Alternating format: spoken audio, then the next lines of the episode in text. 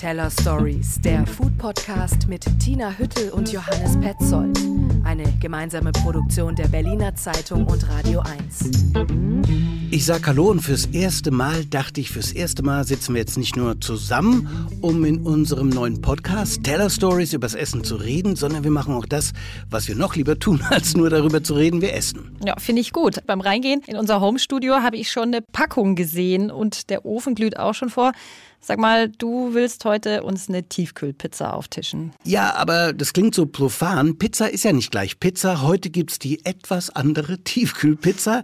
Pizza ist ja das globalisierte Gericht der Welt und die Frage ist, ob äh, eine Tiefkühlpizza notwendigerweise wirklich immer unterirdisch schmecken muss. Darum geht es heute bei uns, neben vielen anderem in diesem Podcast.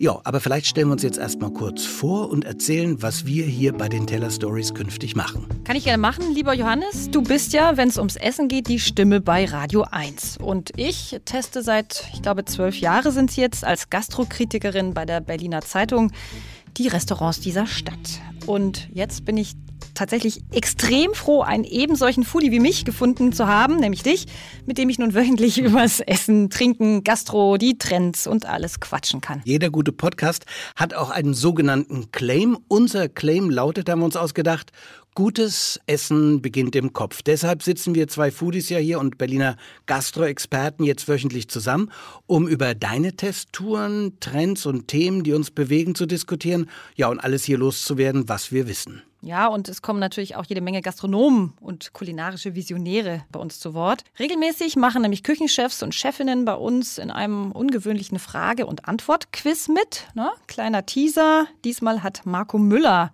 Berlins einziger Drei-Sterne-Koch, den Anfang gemacht und er hat uns zum Beispiel verraten, was eigentlich sein Traumberuf gewesen wäre.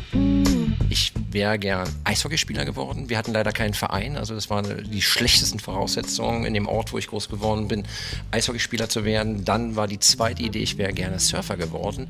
Wir hatten keine Wellen. Ne? Und also mir blieb nichts weiter übrig, als Koch zu werden. Mehr Fragen und Antworten mit Marco Müller später und alles logisch, was wir hier in den Teller Stories jetzt präsentieren, startet vor diesem, ja, was soll ich sagen, historisch einmaligen Hintergrund, vor dem wir uns ja alle bewegen. Wir haben jetzt seit äh, wenigen Wochen erst wieder den Gastro-Restart. Ne? Sechs Monate waren die Restaurants in diesem Land im Lockdown.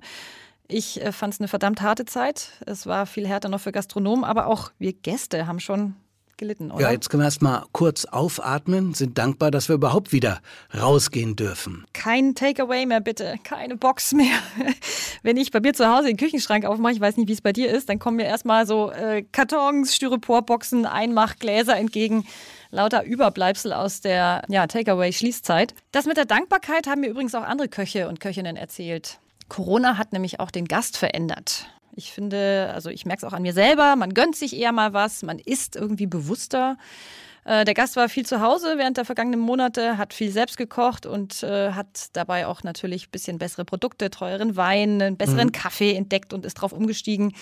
Und ich glaube, jetzt, wenn er essen geht, erwartet er auch hochwertigere Küche. Und was gar nicht gerade gefragt ist, ist so gute Hausmannskost, oder? Ich glaube tatsächlich, diese Welt von Essen und Trinken wird nie mehr dieselbe sein. Und es wurde auch schnell klar, als ich mich mit Zwei-Sterne-Koch Michael Kempf vom Fassil am Potsdamer Platz unterhalten habe. Bei uns hört zum Beispiel der Sous-Chef wird aufhören. Das hörst du durch die Bank, durch alle Restaurants und von allen Kollegen und Kolleginnen, dass da schon ein Trend ist von den lang gedienten Mitarbeitern, dass sie aufhören. Die meisten wechseln nicht das Restaurant, also so gut wie keiner, sondern die machen was komplett anderes. Ein Bekannter von mir, der geht an die Fleischtheke, Bio-Fleischtheke macht jetzt. Im Vergleich nicht Wechselstar-Stürmer Erling Haaland von Dortmund zu, was weiß ich, einem anderen Verein, sondern er hört einfach auf und ein geschätztes Fünftel mit ihm. Genau das passiert in der Gastroszene. Abwanderung, viele hören eben einfach auf. Ne? Ja, und du sprichst jetzt von der gehobenen Gastronomie. Ne? Dort geht es ja vergleichsweise noch mit dem Personalmangel ich finde, noch schlimmer trifft es die vielen, ich sag's mal so, äh, Pizza, Pasta, Schnitzelläden, also mhm. so einfachere. Während des Lockdowns haben sie, ja, haben die, die Köche und die Mitarbeiter im Service gemerkt, dass sie als Kassierer oder auch als Impfhelfer im Zentrum äh, im Schnitt eigentlich besser verdienen und sie haben geregelte Arbeitszeiten. Ne? Mhm. Stehen sich nicht für einen Hungerlohn bis spät nachts die Beine platt. Also mich wundert es nicht, dass viele dieser Branche den Rücken kehren. Das ist auch so. Egal mit wem man jetzt redet in der Szene, jeder jammert über Personalmangel. Ich habe gerade die, die Zahl äh, 70.000 gehört. 70.000 Servicemitarbeiter, Köche, die in Deutschland in der Gastro fehlen. Das ist unglaublich. Ja, Wahnsinn. Auch die Big Player in der Szene, die sind nicht gefeit vor den Pandemietiefschlägen. Auf wen spielst du jetzt an? Alfons Schubeck? Absolut. Echt? Der hat äh, Konkurs angemeldet, habe ich gelesen. Wie wertest du diese Meldung? Vorsichtig gesagt würde ich schon sagen, differenziert. Fernsehstar, Kochbuchautor, Verkaufstalent, der uns auch schon mal ähm, Gewürzsalz für Nudeln für 4,90 Euro in den Topf werfen will. Die staatlichen Zuwendungen wären nicht bei ihm angekommen, hat er gesagt und beklagt. Also ich wüsste gern die Antwort, ähm, warum? Bei so vielen anderen sind diese Zuwendungen angekommen. Ja, wenn auch verspätet, muss man sagen. Aber ja, aber sie sind angekommen. Vielleicht sollte er sich mehr um den Teil des Geschäftes anstatt die nächste Fernsehsendung kümmern.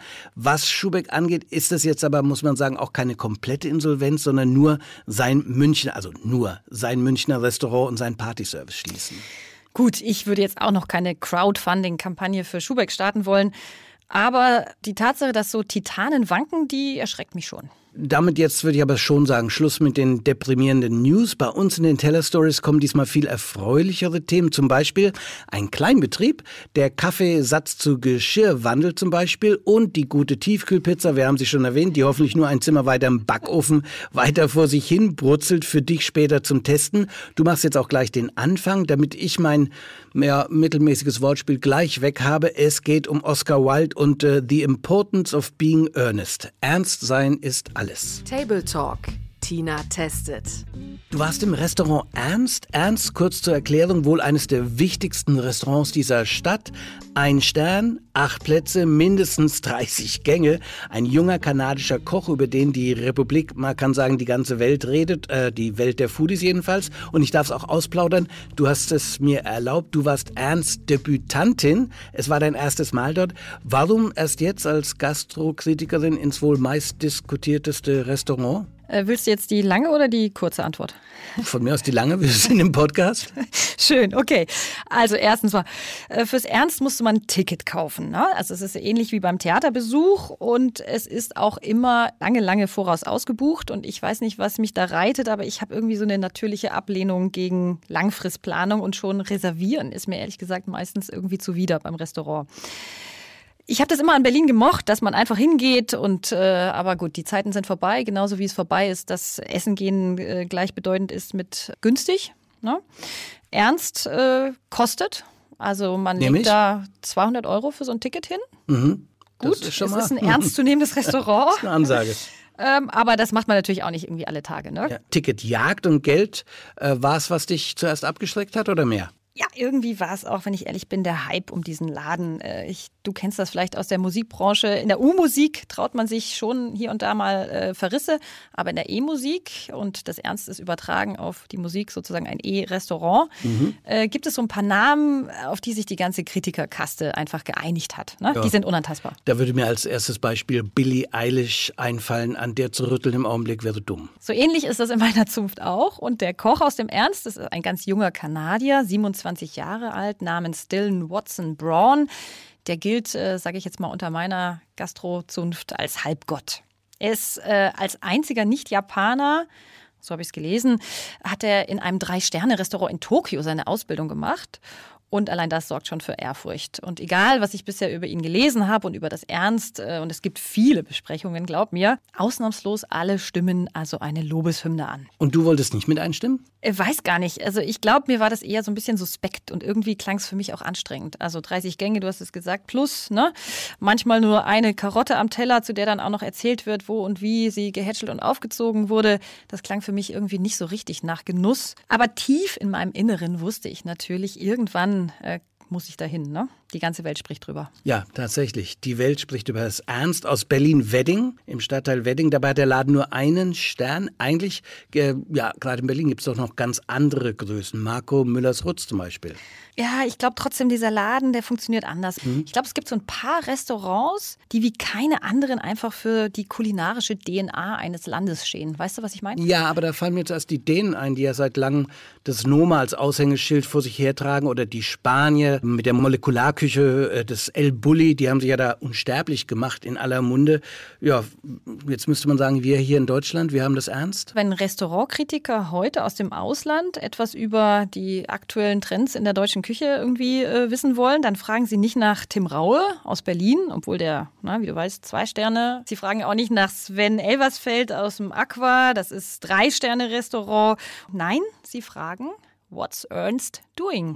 Okay, what is Ernst doing? Uh, du warst ja dort. Ja, jetzt äh, muss ich ähm, Hosen runterlassen und ich sag's dir, ich bin ebenso begeistert und stimme oh. nahtlos in oh. das Kritikerlob ein. Ist mir jetzt auch irgendwie egal, aber es war wirklich, es war ein unvergessliches, ich will fast sagen, reinigendes, zeremonielles Erlebnis. Mir war das wirklich so, nachdem ich da gegessen hatte, wie wenn ich einmal meine Geschmacksnerven, wie nach so einem fasten Monat, auf Nullpunkt geeicht hätte. Und das, obwohl ich irgendwie 30 Gänge gegessen habe und äh, irgendwie, es war so radikal pur, wie ich es nie erlebt habe. Okay, und das von jemandem, der ganz, ganz viel gesehen und getestet und geschmeckt hat. Einmal von vorne. Wenn es geht, nicht alle 30 Gänge. Ich erspare sie dir. Puristisch ist einfach auch schon das Ambiente.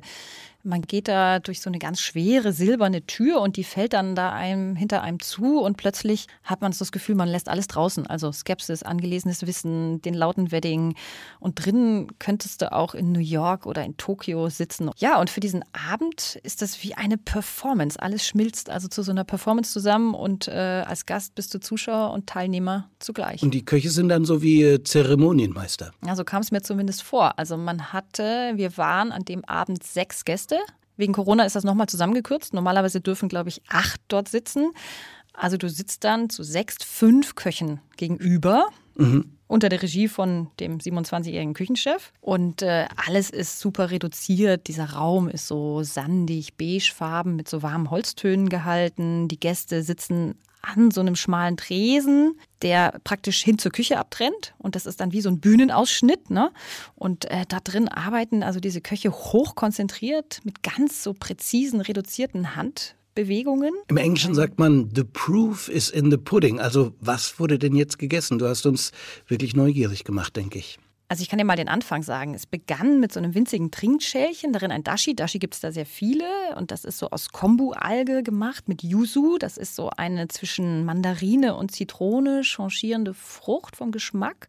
Das war also so ein lauwarmes Wässerchen und ähm, ja, das ist wie so ein Thema in der Musik, hatte ich das Gefühl. Das setzt so den Grundton und wird dann im Laufe des Abends in ganz, ganz vielen kleinen weiteren Gängen auch wieder äh, zitiert. Ne? Und dann äh, hast du das getrunken und dann kommt erstmal so eine jede Menge Gemüse. Zum Beispiel gab es zum ersten Mal so eine kleine gesalzene Minigurke in, in Milchhaut gewickelt. Und darauf folgte dann zum Beispiel so eine ganz zart gegrillte Zucchini, äh, die mit Räucherbutter irgendwie gegrillt wurde und gequanschtes Bienenlarva wow. obendrauf hatte, die aber ehrlich gesagt eher wie Brotkümel schmeckten. Und dann gibt's eben noch einen weiteren Zyklus, der dann wirklich in einer ganz raschen Abfolge kommt, also aus lauter Gemüsegängen, aber seltene Sachen, also zum Beispiel so Shiitake-Pilzköpfe mit russischem Mangold, die dann frittiert sind wie so ein ganz kleiner Mini-Burger oder auch abgefahren eine gegrillte Salatwurzel. Unser Slogan ist ja, ähm, gutes Essen beginnt im Kopf. Hier im Ernst gilt der Satz äh, äh anscheinend ganz besonders, oder? Das hast du recht. Also ich glaube, man braucht da schon auch jede Menge Wissen, um das auch bewusst zu essen. Aber zu meiner Erleichterung, die Köche geben dir hier keine endlos langen Erklärungen, äh, wie es früher mal der Fall gewesen sein soll. Also ob jetzt nun der in Dashi gegarte Kohlrabi einen harten Winter zu überstehen hatte und wie der Wind äh, war, das alles fehlt, obwohl das natürlich seinen Geschmack beeinflusst und die Köche das auch alles im Ernst wissen und überwachen. Regional, saisonal hast ja seinen Erzeuger zu kennen, also Erzeuger von den Produkten. Und das ist ja eine Mode, aber oft ja ist es ein Schlagwort, weil das gar nicht so stimmt. Aber im Ernst wird es anscheinend wirklich gelebt und auch weitergedreht. Wo viele Köche aufhören, da fängt dieser Kanadier überhaupt erst an. Also der beschäftigt sich wohl wirklich obsessiv damit, wie die Bodenbeschaffenheit, wie das Saatgut, welche Düngung, welche Sonneneinstrahlung und so weiter und so fort da vorgeherrscht hat. Ähm, ja, und daraus kocht er dann eben nicht wirklich ein Gericht, es ist mehr so ein Produkt auf dem Teller. Du hast äh, viel, viel Gemüse gegessen, habe ich das richtig verstanden? Stimmt, aber nach diesen verschiedenen Gemüsegängen folgten die Meeresfrüchte und Fischgänge. Watson Braun hatte nämlich einen angelfrischen 40 Kilo Thunfisch bekommen und hat den zerlegt. Und den gab es dann also in drei bis vier Gängen. Also zum Beispiel ganz kurz dieses fettige Thunfisch-Bauchfleisch gab es dann so gewürzt mit Reisessig und ein bisschen Ingwer in so blanchierten Spitzkohl gewickelt. Also wirklich äh, feiner kriegt man es wahrscheinlich nicht in Japan. Produktfetischismus, der hier gelebt und gefeiert wird, oder? Ja, und das zieht sich durch alle Gänge, kann man so sagen. Dann kam noch ein Hummer hinterher. Und äh, lustig, am Abschluss gab es, du wirst es nicht glauben, eine einzelne Erdbeere auf einem Teller. eine große? Naja, äh, sie war nicht irgendeine Erdbeere, sondern sie war die Erdbeere von der Branka aus dem Brandenburgischen. Aber trotzdem, einzelne Erdbeere, fühlt man sich nicht auch ein bisschen veräppelt? Nee, erleuchtet. Ganz ernsthaft. Es war, als hätte ich diese Frucht zum ersten Mal gekostet. Und äh, weißt du was? Am liebsten wäre ich einfach in diesem Laden geblieben. Ich hätte den Rest der Nacht auf so einer kargen Pritsche in so einem, in diesem klosterähnlichen Raum verbringen wollen. Denn ich war wirklich so, mein Körper hatte zwar das Essen aufgenommen, aber mein Kopf, der war schon noch ganz schön lang beschäftigt, um das, also diese Erfahrung zu verarbeiten. Letzte Frage, Tina. Was sagt das nun über äh, die deutsche Küche, ja, und auch unsere DNA, dass gerade dieses Restaurant international die allermeiste Aufmerksamkeit erfahren hat? Ich meine, wir waren in Berlin lange die Bulettenmetropole, ne? Und Deutschland das Fleischland. Wir haben da irgendwie, wir wurden belächelt für unsere schwere, unelegante Fleisch-Soßenküche. Und klar, das ist jetzt schon eine ganze Zeit zurück, aber dieser Purismus und diese Offenheit, dass ich jetzt hier Japan, Kanada, Region, alles zusammendenke und das äh, ja sehr pur umsetze, das finde ich dann lustigerweise äh, wiederum sehr deutsch. Also in dieser Radikalität, diesen Produktfetischismus dann auch umzusetzen. Ne? Aber für Berlin und äh, für uns Deutsche war es vielleicht echt das Beste, was uns hier passieren konnte, irgendwie diese längst überkommenen Urteile über unsere Küche irgendwie aufzubrechen. Du warst Ernst, ich war Marco Müller, der sich seit 2020, also seit vergangenen Jahr, mit einem dritten Michelin-Stern schmücken darf. War ja eine Sensation in Berlin, auf die wirklich alle gewartet haben. Hast du recht. Und dann kam er endlich und kurz vor der ersten Welle Corona und statt feiern musste er erstmal dicht machen. Das ne? muss man sich echt vorstellen, ja. Jetzt hat er wieder offen. Er hat für unsere Rubrik Coffee Break Frage und Antwort gestanden und äh, man kann sehen, sein Humor hat er trotzdem nicht verloren. Coffee Break. Köche und Köchinnen antworten. Was wäre aus ihnen geworden, wenn nicht Koch oder Köchin? Also mein erster Wunsch als Sportler zum Beispiel war, ich wäre gern Eishockeyspieler geworden. Wir hatten leider keinen Verein, also das waren die schlechtesten Voraussetzungen in dem Ort, wo ich groß geworden bin, Eishockeyspieler zu werden. Dann war die zweite Idee, ich wäre gerne Surfer geworden. Wir hatten keine Wellen. Ne? Und also mir blieb nichts weiter übrig, als Koch zu werden. Ihre sinnloseste Anschaffung in ihrer Küche. Ein Beefer. Habe ich noch nie benutzt. Ein Beaver ist eigentlich dafür da, um äh, Steaks auf Hochtemperatur zu grillen. Aber dadurch, dass ich ja die schonende Art des Grillens bevorzuge und die direkte Hitze versuche anders zuzufügen, haben wir einen Beaver angeschafft und ihn in der Tat bisher noch nicht einmal benutzt. Wichtigster Ratschlag vom Profi an die Hobbyköche? Habt Geduld, kauft euch Messer, die groß genug sind, ihr Frauen, ähm, weil die kleinen Messer, die gut in die Spülmaschine reinpassen, schneiden oft nicht besonders gut. Und habt, wenn ihr Sachen anbratet und kochen wollt, Geduld mit euch selber und versucht nicht den schnellsten, sondern den besten Weg zu finden. Bestes Gericht ihrer Kindheit. Süßsaure Eier von meiner Oma. Bester Song zum Kochen. Song kann ich nicht sagen. Äh, ich bin mit einem Song nicht zufrieden. Ähm, ich höre gerne Rockmusik und die gerne laut. Das heißt, ich muss alleine sein oder bei mir hier in der Küche Rockmusik zum Kochen. Auf jeden Fall Musik von Dropkick Murphys. Bei welchem Konzert hätten Sie gerne den Imbissstand geschmissen und was dabei verkauft?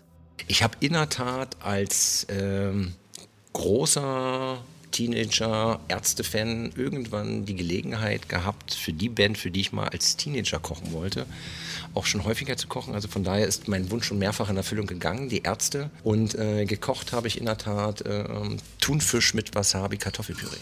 Wo findet man Sie, wenn nicht in der Küche? Wenn ich nicht auf Arbeit bin, bin ich momentan äh, sehr gern zu Hause. Ich bin sehr gern äh, am Laufen, am Joggen und das mache ich am liebsten in aller Ruhe bei uns hinten im Wald. In 33 Tagen ist Apokalypse. Wie vertreiben Sie sich die Zeit bis dahin? Mir kommt sie jeden Tag vor wie Apokalypse. Welcher Duft versetzt sie zurück in die Kindheit? Oh, da gibt es ganz viel.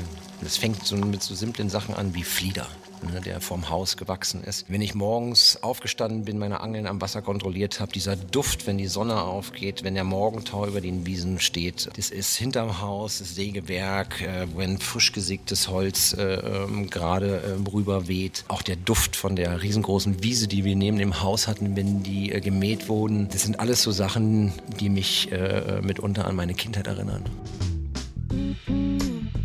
Marco Müller im Coffee Break.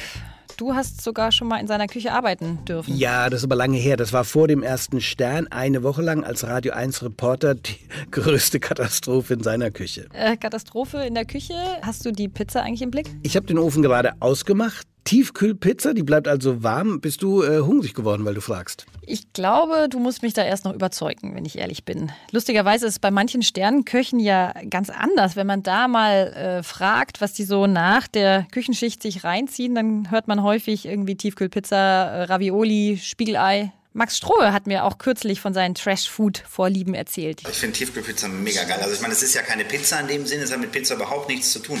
Aber jetzt gibt es die ganzen super authentischen, dann gibt es die neapolitanische Pizza, dann gibt es die dünne Pizza, dann gibt es die Pizza, bub, bub, bub, wenig Belag, gut belagt. Diese eingedeutschte Pizza finde ich großartig zwischendurch. Restaurante Thunfisch gibt es hier nicht, sondern Johannes, du übernimmst an dieser Stelle mit deiner Rubrik Tiefe Teller und erzählst uns von der Tiefkühlpizza mit Anspruch.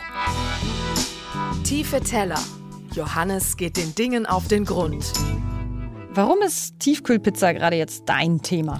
Eher ein Zufall. Der geht zurück auf meinen Sohn und seine Freunde. Mein Sohn kam mit der Capital Bra Pizza an. Berlins Deutschrapper hat natürlich seine eigene Produktlinie. Das fanden die aber selber nicht besonders gut, muss ich sagen. Und dann schleppte er kürzlich eine Tiefkühlpizza von Gustavo Gusto für, glaube ich, 6 Euro an. Und als ich ihn gerade anmeckern wollte, ob er spinnt, erklärte er, was ihm daran so gut schmeckt. Nämlich, die schmeckt anders, Papa, hat er gesagt. Und ich muss sagen, das tut sie wirklich. Die Gustavo Gusto Pizza, ihr Erfinder, ist ein ehemaliger BWL-Student aus Passau, der zuerst eine Pizzeria mit Steinofen genau gegenüber seiner Uni aufmachte mit einem Freund und sich dann fragte, warum es denn eigentlich keine Tiefkühlpizza gibt, die wie eine solche richtige Pizzeria-Pizza schmeckt. Und nicht nur schmeckt, sondern auch aussieht und von der Machart. Also hat er Pizzateig mit Hand gemacht, mit frischen Tomaten, belegt im Steinofen seines Restaurants, äh, halb gebacken, dann eingefroren und in der Wohnung im Ofen später aufgebacken. Die Kommilitonen von Christoph Schramm,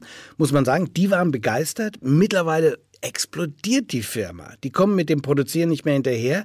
Das Problem war aber auch nie die tiefgekühlte Pizza an sich, sondern ihre Hersteller, so Schramm. Das Produkt hat ja funktioniert in der Industrie, es hat sich ja gut verkaufen lassen und die haben dann das Produkt immer mehr den Maschinen angepasst und, sie, und es immer maschinengängiger gemacht und wir haben eine ganz andere Herangehensweise. Wir sagen, wir passen niemals äh, die, das Produkt den Maschinen an, sondern wir passen immer die Maschinen dem Produkt an. Heißt konkret, bei Gustavo Gusto reift der Teig 30 Stunden, es gibt keine künstlichen Backtriebmittel, keine Enzyme, es ist also Tiefkühlkost als reines Naturprodukt.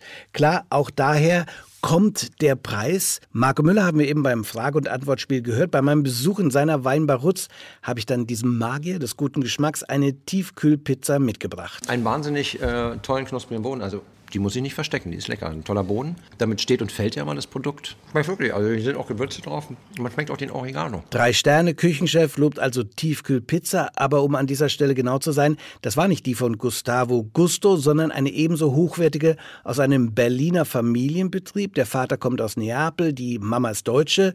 Sohn Vincent Giannini hat die Firma gegründet an der Holzhausener Straße in Reinickendorf. Mehr Berlin, mehr Italien geht also gar nicht und alle arbeiten mit. Die äh, Gianninis waren zuerst vor allem für ihre Pizzeria mit Holzfeuerofen bekannt. Irgendwann kam dann auch Vinzenz Bruder Ermanno ins Team. Bei der Fanmeile 2006, als die WM hier in Deutschland war, hatten wir einige Stände, die wir beliefert haben. Und so hat sich das Ganze weiterentwickelt, dass wir die erste kleine Produktion ähm, eröffnet haben in einem Hinterzimmer. Klassisch, wie man das irgendwie aus Geschichten kennt. Diese Erweiterung kann man vom Firmensitz aus sehen. 3000 Quadratmeter Fertigungshalle. Die sind bereits im Bau oder inzwischen vielleicht fast fertig. 100.000 Pizza pro Tag sollen dann täglich die Halle verlassen. Vincent führt mich durch die jetzige Halle, in der man kaum noch ja, muss man sagen, Platz findet zwischen Pappkartons, Fließband und inzwischen 60 Mitarbeitern aus 25 Nationen. Wir sind jetzt in der Produktion und ganz genau im Teigraum. Wir fangen immer morgens um 6 Uhr an, den Teig zu machen und wir machen eine 48 Stunden Teigführung. Das ist wie in einer guten Pizzeria es sein soll. Genau wie bei Gustavo Gusto setzen die Gianninis auf frische regionale Produkte. Zeit ist auch hier der Faktor des guten Geschmacks. Zurück aus der Produktionshalle bei einer Tasse Espresso hat mir dann der Vincent Giannini erklärt, dass ja auch die Tiefkühlung nicht das Problem sei. Im Gegenteil, TK ist mehr als okay. Tiefkühl hat immer so ein schlechtes Image und das wandelt sich jetzt, weil Tiefkühl ist eigentlich nichts Schlechtes. Tiefkühl ist eine gute Form der Konservierung. Wir stellen ein super Produkt her und das wird konserviert und an dem Standpunkt gelassen und dann kann es Monate so gehalten werden und bei Bedarf aufgebacken werden. Von kleiner Nische kann man jetzt da nicht mehr sprechen. Beide Firmen haben ihren Markt in Windeseile erobert. Ich habe also gelernt, TK ist nicht gleich TK und die TK Pizza ist längst viel besser als ihr Ruf. Dafür sorgen eben Gustavo Gusto und Berlins Gia Pizza. Bleibt, ja, eigentlich nur noch eine Frage zu beantworten. Wie ist es denn mit Ihrer neapolitanischen äh, Familie? Haben die Ihre Pizza gegessen? Was sagen die denn? Sie sind begeistert. Ja? Sie sind wirklich begeistert. Wir haben, äh, wir sind äh, ja in engen Kontakt mit einigen. Wir haben einen Cousin, der hat äh, eine Vertriebsfirma, der ist schon eigentlich äh, wild darauf, die Pizza auch in Italien zu vertreiben, weil er äh, Nein, Sie wollen die Berliner Gia Pizza in Neapel, also das ist ja dann ja, ist ja fast Blasphemie. Ja, aber das ist der Traum von unserem Vater, die Pizzen in seinem Heimatland zu vertreiben. Ne? Wieder zurückzugehen und die Pizzen dort zu verkaufen. So, und während ich die Gustavo Gusto Pizza gleich aus der Küche hole, ich habe mich übrigens für Salami Picante entschieden, gibt es erstmal Food for Thought, also was zum Nachdenken. Bei uns in Teller Stories geht es nämlich auch um wegweisende, visionäre Produkte und Projekte, die im besten Fall die Welt retten können oder zumindest ein bisschen besser machen können. Heute haben wir hier eine Firma, die Geschirr aus Kaffeesatz produziert. Ich heiße Julian Lechner. Ich bin der Gründer von Kaffeeform. Kaffeeform ist ein junges Berliner Unternehmen, welches Kaffeesatz recycelt und daraus neues Material herstellt. Die Idee, Kaffeesatz als neue Ressource zu begreifen, ist mir im Studium gekommen. Da habe ich Produktdesign studiert und wir haben wahnsinnig viel Espresso getrunken. Ich habe in Norditalien in Bozen studiert und ich konnte gar nicht äh, in die Uni reingehen, ohne jemanden am Eingang zu treffen, der mich in die nächste Bar gleich gezogen hat. 2009. Da gab es äh, außer ein paar ja, Haushaltsideen überhaupt keine Anwendung für Kaffeesatz. Und ich stand da wirklich auf total weitem Feld, musste, musste mir selbst überlegen, Mensch, wie kriege ich jetzt diese bröselige, feuchte Substanz trocken? Und so habe ich innerhalb von etwa drei Monaten mich intensivst in meiner Küche eingeschlossen und dort viele Experimente durchgeführt, wie man, wie man diesen Kaffeesatz verhärtet. Und dann habe ich ganz viele verschiedene Experimente gemacht und getestet. Erstmal auch, wie kriege ich da effektiv und schnell den ganzen Wassergehalt raus aus dem Kaffee. Der ist ja extrem feucht, 50% nach dem Aufbrühen des Wasser im Kaffee und der wird dann auch entsprechend schnell schlecht. Meine Professoren fanden es ähm, total verrückt und ähm, konnten sich auch erstmal wenig darunter vorstellen. Ja, die Produkte sind super leicht. Ähm, äh, die wiegen die Hälfte von klassischem Porzellan. Man sieht, die Tasten sehen aus wie, wie ein dunkles Steinzeug und dann flupp sind die ganz leicht. Das ist erstmal auch ein anderes Feeling, das ähm, auch für die Barista. Aber wenn man da so ein bisschen seine Assoziation verändert und daraus trinkt, merkt man, dass es eigentlich angenehm ist, aus einer großen Tasse zu trinken, die nicht so schwer ist und die auch geräuscharm ist, wenn man sie aufeinander stellt. Da klimpert und passiert nichts und die ähm, sind auch sehr stabil, wenn sie äh, mal zufällig doch vom Tisch fallen sollten. Ich habe da als Produktdesigner ganz viele Ideen, was man alles aus Kaffee ersetzen könnte. Das kann äh, Immobiliar sein, das kann ähm, auch sich so im, im Bereich von äh, lifestyleigen Objekten ähm, abspielen, Sportgeräte. Coole Idee, oder? Schwerter zu Pflugschaden, Kaffeesatz zu Geschirr, kann ich nur sagen. Jetzt schau, was ich dir aus der Küche mitgebracht habe. Hier steht's. Super. Ja, und ich die Tiefkühlpizza, pardon, die andere Tiefkühlpizza. Genau, Salami Picante. Äh, ich würde sagen, jetzt auf die Couch fläzen, Jogginghose an. Ah, Meinst ah, du? Nee, wir bleiben in unserem kleinen Podcast-Studio sitzen. So gut. Schmeckt? Heiß. Heiß okay. und scharf. Scharf ist gut. Mm, schön knuspriger Rand. Mm. Vielleicht, mm, Johannes, Käse ein bisschen zu dunkel verbrannt. Gut, okay. Für die Gastrokritikerin tauge ich vielleicht nicht mal als TK-Pizzabäcker. Ich habe noch eine Frage und zwar, du bist ja Mitglied der Jury, die jährlich die Berliner Meisterköche wählt. Ne? Und da treffen sich die führenden Berliner Restaurantkritiker. Gewählt wird in mehreren Kategorien. Aber das Wichtigste ist natürlich, wer wird dieses Jahr der Berliner Meisterkoch? Äh, ihr habt euch gerade getroffen. Richtig. Ja, also, wer wird, Ich- wer ich- wird Berliner Meisterkoch? Ich würde es gerne. Ich glaube, ich, glaub, ich darf es dir nächste Woche verraten. Okay? Hier im Podcast. Hier vielleicht schon mal, es war wirklich mal wieder eine super harte Diskussionsrunde und ich kann dir zumindest sagen, wer unsere Favoriten sind, nämlich äh, Max Strohe, den wir ja auch mit seiner Tiefkühlpizza-Liebe gehört haben, aus dem Toulouse-Lautrec und äh, Michael Schulz aus dem Irma Ladous, der so eine ganz großartige französische Küche dort kocht und auch längst überfällig Stefan Henschel äh, aus dem Cookies Cream ja, Deutschlands einziges vegetarisches Sterne-Restaurant. Also die Liste war lang und am 20. August wird das zusammen mit Berlin Partner bekannt gegeben und gefeiert. Ja, haben wir noch was zu sagen, Tina, bevor ich jetzt wieder hier reinbeiße? Äh, Ich würde sagen, warte. Hm, ist auch nicht mal so Yum, heiß. yum, yum, yum. und Teller Stories ab jetzt jede Woche zu hören bei der Berliner Zeitung, Radio 1 und auch allen gängigen Streaming-Diensten. Teller Stories, der Food Podcast mit Tina Hüttel und Johannes Petzold. Eine gemeinsame Produktion der Berliner Zeitung und Radio 1.